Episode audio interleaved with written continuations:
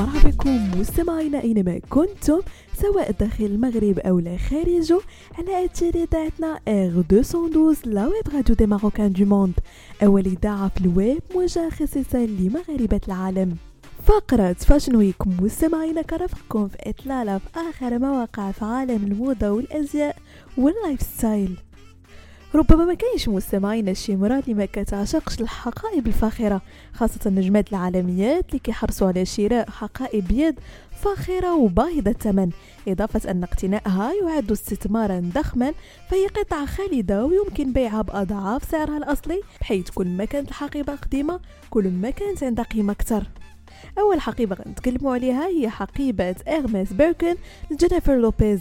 كتكلف المغنية العالمية جينيفر لوبيز إطلالاتها آلاف الدولارات. ماشي من الغريب أننا نلقاوها هازة حقيبة إغماس شهيرة اللي كتباع بسعر 400 ألف دولار لتأتي الأولى ضمن قائمة أغلى حقيبة في العالم. جينيفر مشهورة أيضا بحملها حقيبة crocodile رغم بساطة ال design ديالها إلا أن الثمن ديالها كيوصل ل 100 ألف دولار وهي واحدة من أندر الحقائب رواجا في هوليود.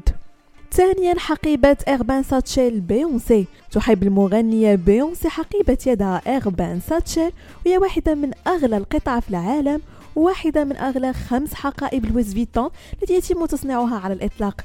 بتكلفة تصل 150 ألف دولار. هي مصنوعة أساسا من عناصر القمامة اليومية لكي يتم إعادة تدويرها.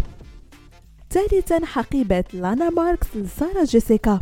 خيارات سارة جيسيكا باركر في الأزياء مميزة دائما فهي رائدة في عالم الموضة وأي حاجة كتلبسها لابد أنها تصدر عناوين الصحف بانت مؤخرا بحقيبة ماركة لانا ماركس مبلغ 300 ألف دولار على السجادة الحمراء وبرغم من صغر حجمها إلا أنها باهظة الثمن بشكل كبير. وأخيرا مستمعين حقيبة معوض ألف ليلة وليلة لبيلا حديد.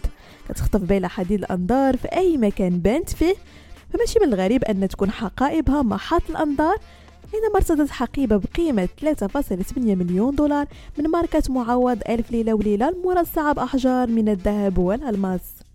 بهذا مستمعينا كنكون وصلنا لنهاية فقرة Fashion Week نضرب لكم موعد la semaine prochaine هادشي كامل على تيليتاتكم R 212 la radio des Marocains du monde